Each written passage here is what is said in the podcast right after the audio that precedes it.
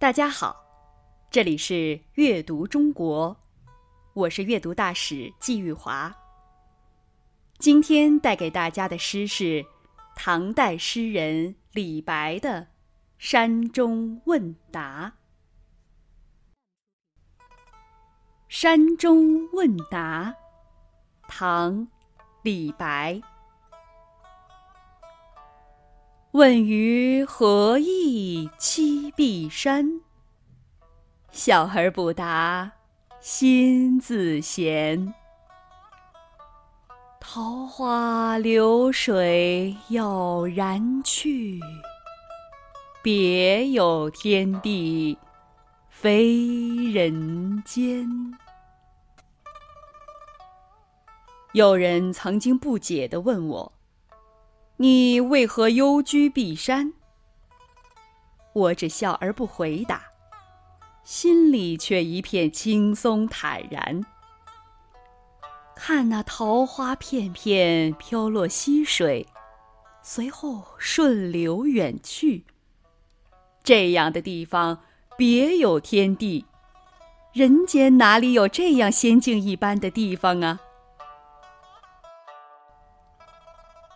袖口一吐就是半个盛唐的李白，已经不仅仅是家喻户晓了吧？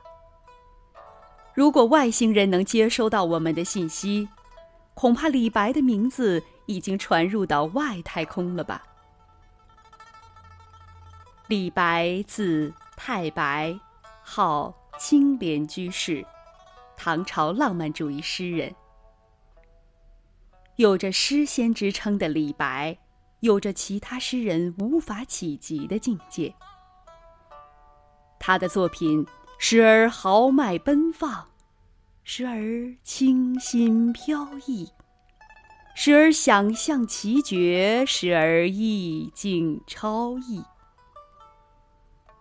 我们见惯了他不羁豪放的样子，其实。他还有潜心道术、隐居山中的一面。他少年时期还有一段鲜为人知的经历呢。李白从少年时起，常去代天山寻找道观的道士谈论道经。后来，他与一位号为东岩子的隐者隐居于岷山，潜心学习。他们在自己居住的山林里饲养了许多珍禽异鸟，做了动物饲养员。这些美丽而驯良的鸟儿，好像能听懂人的语言似的，一声呼唤便从四处飞落街前，甚至可以在人的手里啄食谷粒，一点都不害怕。这件事儿被传作奇闻。最后竟是绵州刺史亲自到山中观看鸟儿们的救食情况。这位刺史见他们能指挥鸟类的行动，认定他们有道术，便想推荐二人去参加道科的考试。可是，二人都婉言拒绝了。李白曾经多次隐居山林。从唐玄宗开元十五年开始，李白在安陆居住十年，曾隐居碧山桃花岩。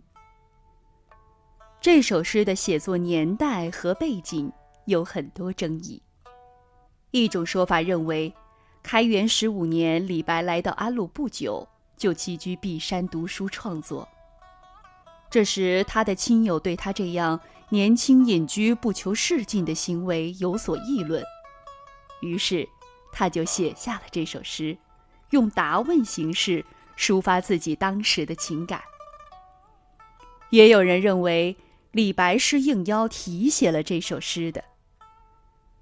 关于碧山的具体位置也是众说纷纭。这首意境淡远的七言绝句。以问答形式抒发了作者隐居生活的自在情趣，同时也体现了作者的矛盾心理。问于何意栖碧山？笑而不答，心自闲。于是我的意思，栖是居住，碧山，有人说是山名，也有人认为是指山色的青翠苍绿。自闲，描写悠闲自得的样子。诗一开头就是一问一答。这首诗的诗题。一座山中答俗人，那么问问题的就是俗人了。这一问唤起了读者的注意。当人们正要倾听答案时，诗人笔锋却故意笑而不答。这个笑表现出了轻松愉快的气氛。笑而不答又带着几分神秘的色彩。心自闲三个字。既是山居心境的写照，更表明这俗人的问题对于诗人来说并不是问题，而是只可意会，不可言传。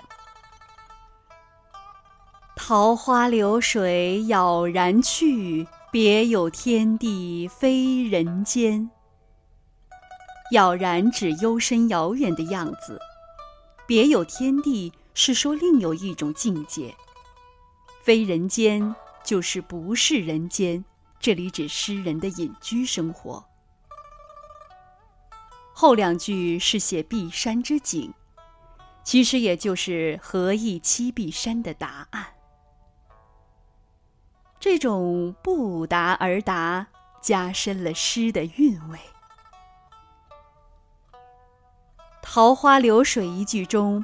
还藏着一个典故。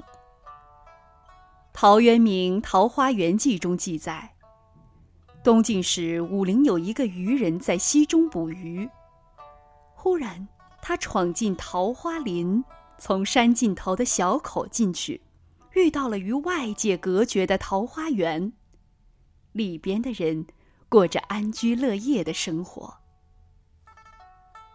诗虽写花随溪水杳然远逝的景色，却没有一点伤感，而是把它当作令人神往的美来赞叹，反映了诗人酷爱自由、天真开朗的性格。碧山之中，这种没有名利又不冷落荒凉的环境，充满着天然宁静之美的天地，不是人间所能比。这别有天地非人间，隐含了诗人心中许许多多的伤和恨。所以，这首诗并不完全是书写李白超脱现实的闲适心情，愤世嫉俗和乐观浪漫就这样奇妙地统一在他的作品之中。李白的隐居或许是有目的的。也或许是真心的向往这种无拘无束的生活。当时光流逝，现在的人们哪里能知道古人所想呢？不如让我们在美妙诗作的诵读声中，去一点点接近诗仙的那种心境吧。《山中问答》，唐·李白。问于何意栖碧山？笑而不答，心自闲。桃花流水杳然去，别有天地非人间。这里是阅读中国，我是阅读大使季玉华，我们下期再见。